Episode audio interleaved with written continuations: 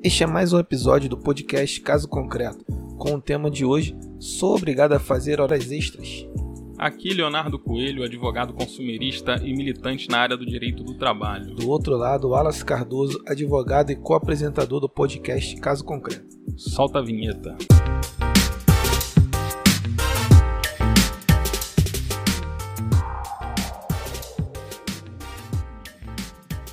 Tá, mas aí o funcionário ele é obrigado a fazer essas horas extras?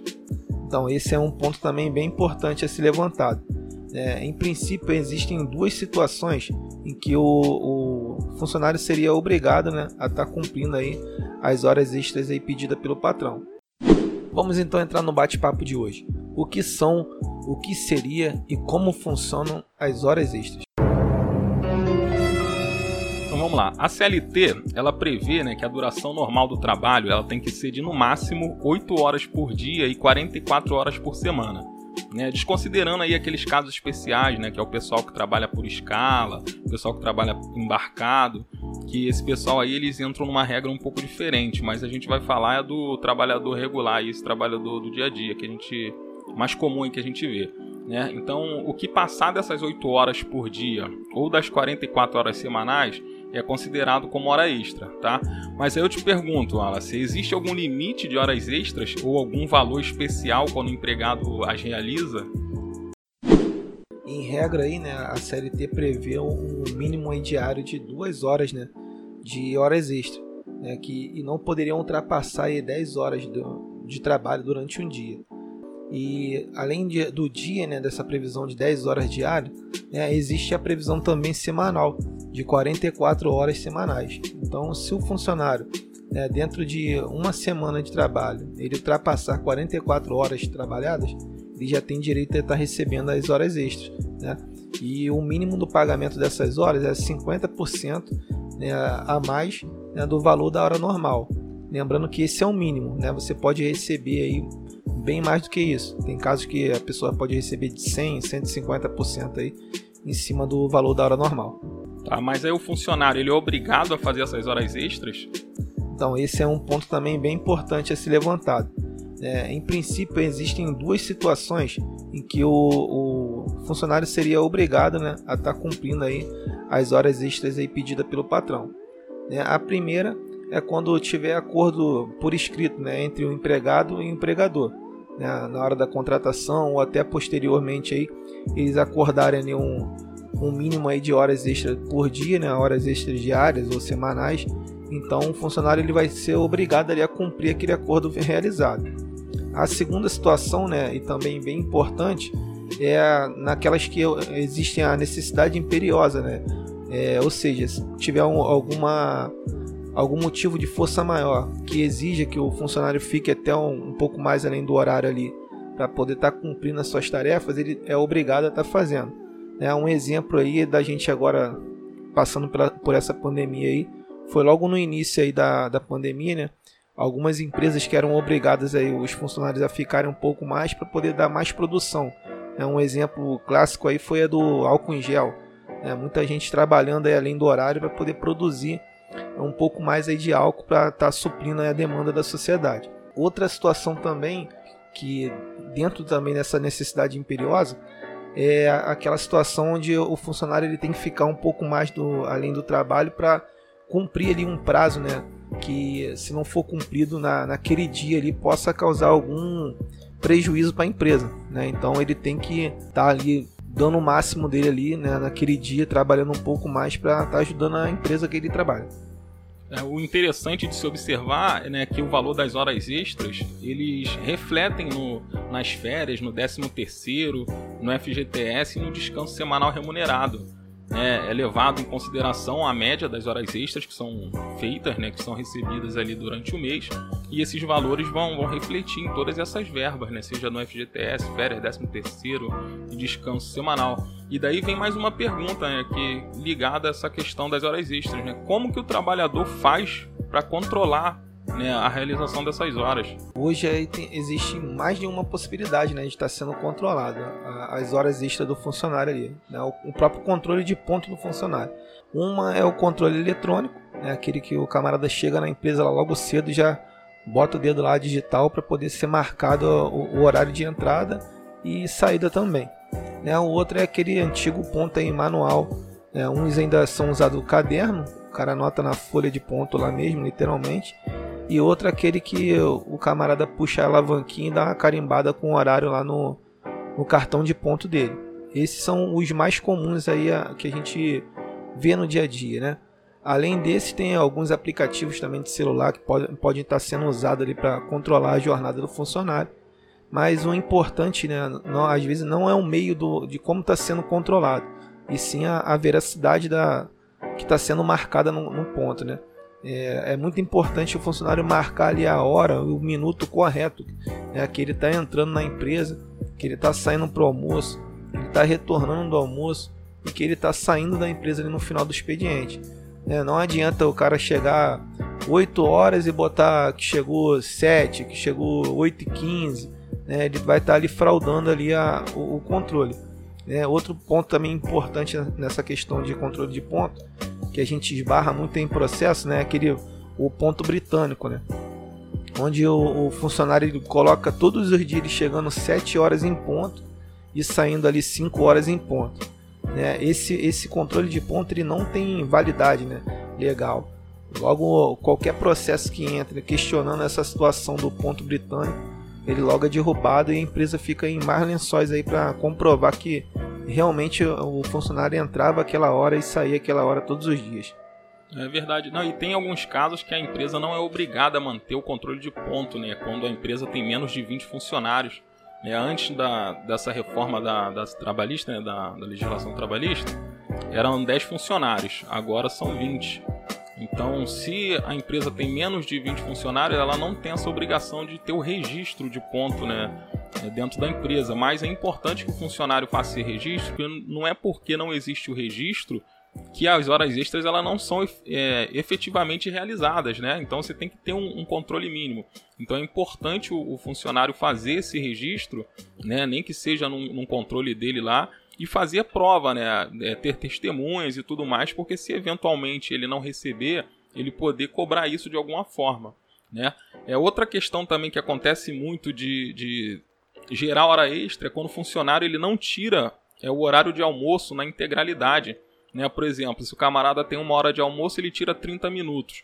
Aqueles outros 30 minutos que ele trabalhou é considerado como hora extra, então tem que ser pago com acréscimo de 50% também. Né? E, Wallace, o que, acontece se o funcionário for demitido né, e o patrão não quitar corretamente essas horas extras do mês que ele foi demitido? É, isso aí é outro ponto também bem levantado e bem questionado. Muita, muitos empregados né, que são demitidos, eles questionam sobre isso que na rescisão ali só vem o saldo de salário, décimo terceiro, proporcional e as férias, mas muitas das vezes o empregador ali ele não coloca lá as horas extra trabalhadas. E o funcionário, como não tem esse controle diário ali, não, não faz uma, uma contraprova, né? muitas das vezes não tira uma foto do cartão, da folha de ponto, ele fica é, sem controle né? de realmente quantas horas extras ele fez. E na hora da rescisão ele acaba bebendo água aí, né? e não recebe aquele valor. Então, assim, um ponto bem importante é a pessoa, pelo menos, ali ter a, sensibilidade de gravar uma média de horas extras que ela faz por dia, né? E logo quando for possível né, entrar com ação, a gente tendo essa prova, né, e tendo como provar isso por meio de testemunha ou algum documento ali, um e-mail enviado após o horário de trabalho, né, uma mensagem que o funcionário receba ali na rua também provando que ele ainda estava trabalhando naquela hora. Né? Isso tudo pode ser levado em consideração e levado ali num, num processo judicial, né? para poder estar tá cobrando é, essas horas aí e os reflexos dela aí, como você bem falou. Beleza. E o prazo que ele tem para resolver isso? Se ele precisar de não conseguir no diálogo resolver e precisar ir para a esfera judicial? Então, o prazo é o mesmo que todas as verbas né, trabalhistas, que ele tem até dois anos aí após sair da empresa, ele tem até dois anos para estar tá entrando com a, com a ação trabalhista. Dentro desse período, ele pode cobrar até cinco anos para trás. Então, quanto antes entrar com a ação, menos direito ele perde. Então, resumindo, o que a gente bateu um papo hoje foi né, o que seriam as horas extras, né, que são as horas que são aquelas horas que o trabalhador ultrapassa da jornada de trabalho, né? Ou aquela hora suprimida do almoço. né, que o trabalhador pode fazer até duas, duas horas extras por dia, né, desde que não supere 10 horas de trabalho diário, e que ele tem que receber por, por essas horas extras um valor de 50% pelo menos né, a mais por, por cada hora trabalhada além da, da jornada, não é isso? É isso aí. Né, outro ponto debatido aí foi se o, funcionário é obrigado ou não aí a cumprir né, as horas extras. E a gente viu que ele tem duas situações aí que ele realmente é obrigado a fazer. Fora isso, não é obrigado. Né? Outro, outro ponto foi que as horas extras elas também alteram né, os valores ali das férias e do, décimo, do décimo terceiro. Né? Ou seja, se você vem fazendo uma média de horas extras ali mensal, né, tipo 10 horas por mês, então na, nas suas férias você vai receber também ali aquele mesmo valor ali proporcional de 10 horas ali extra, mesmo você estando de férias, que ele vai refletir naquela verba. Assim como no décimo terceiro, no FGTS também, né, e no descanso semanal remunerado ele também tem que controlar as horas extras, né? E como é que ele controla? Normalmente, se a empresa tiver mais de 20 funcionários, a empresa é obrigada a manter o registro de ponto. Né? Se tiver menos de 20 funcionários, é importante que o, empre... que o empregado tenha um, um, um, tipo de registro para ele poder fazer uma contraprova, porque é, é prudente né, que as empresas também mantenham um registro mesmo com menos de 20 funcionários, para evitar reclamações futuras. Né? É, se o funcionário for demitido com valores pendentes, ele deve tentar um diálogo né, com o patrão. Se não resolver, fazer uma ressalva na rescisão e buscar a justiça do trabalho. Né? E que o, o trabalhador tem um prazo de dois anos para resolver isso judicialmente, né? contado de desligamento da empresa, podendo cobrar esses direitos adquiridos dentro dos cinco anos anteriores ao momento da, do, do, processo, né? Ele entrou com, ele tem dois anos para entrar com o processo, com direito de cobrar cinco anos para trás. É, você levantou uma bola aí bem legal em relação à, à ressalva, né? É, muitas das vezes o, o, o, empregado, né, o funcionário, ele, ele vai fazer a homologação do, da sua rescisão e não, não percebe ou não lembra de fazer isso na hora, né, de colocar uma ressalva. Então isso é muito importante. Né? O funcionário, na hora da, de homologar ali, na hora de assinar a rescisão dele, né, a rescisão ela vale como um, recibo né, de quitação. Né? Já vem ali anexo ali junto com a, com a rescisão ali esse recibo. E ao funcionário assinar ali, ele está dando quitação em todas as verbas trabalhistas que ele tinha a receber. Então, assim, é muito importante se na hora de assinar ele perceber que está faltando algum valor, né, principalmente das horas extras ali, ele lançar lá, tem um quadrozinho lá do, na rescisão em branco, né, que fica lá ressalvas. Então o funcionário vai lá e anota ali o que ele está ressalvando, ou seja, que ele não concorda com os valores ali recebidos, que deixou de receber as horas extras, que ele tinha horas extras a receber e não recebeu dentro da, dessa rescisão, para futuramente ele estar tá recorrendo na justiça. Outra coisa também importante a, a, a se lembrar ali referente à rescisão, que não adianta você pegar a rescisão e só você assinar né, o documento é muito importante que você pegue a tua via esteja também assinada pelo empregador, né? pela empresa ali, ou pelo responsável da empresa. Porque quando você for entrar com ação judicial, essa assinatura num documento ali, né, por parte da empresa, é de suma importância. Ah, e sem contar também que outra coisa que tem que ser observada é verificar o valor que ele está recebendo se bate com o valor que está escrito no termo de rescisão. Porque às vezes o termo de rescisão está dizendo que está pagando para o funcionário 10 mil reais. Só que aí o patrão depositou 500 reais na conta dele. Se ele quitar aquele valor dizendo que recebeu 10 mil, depois fica difícil de você dizer que ele não recebeu, né? É, é, esse, esse termo de rescisão, essa quitação, ela vai ter que ser elidido por outro meio de prova para dizer que, que ele realmente não recebeu. Isso traz um transtorno maior. Então, fica atento na hora de fazer a rescisão se o valor que está recebendo está correto e se precisar faz a ressalva, não tem problema nenhum. Hoje não existe mais a obrigatoriedade de fazer o, a ressalva lá, fazer o, o, o registro do termo de rescisão no sindicato. É, hoje a CLT não, não tem essa, obriga essa obrigatoriedade mais.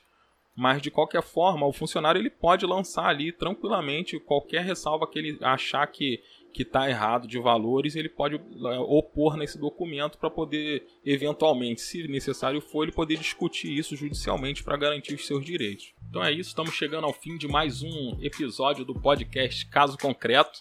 Nos sigam aí nas redes sociais, procurem no, no nosso podcast lá, Caso Concreto. Toda semana a gente está postando um episódio novo. É, se você tiver alguma sugestão, pode mandar lá no, no nosso direct lá do Instagram, né, ou pelo nosso e-mail também. E fique à vontade aí para estar tá nos acompanhando nessa jornada. O roteiro desse podcast é do Leonardo Coelho e edição do Wallace Cardoso.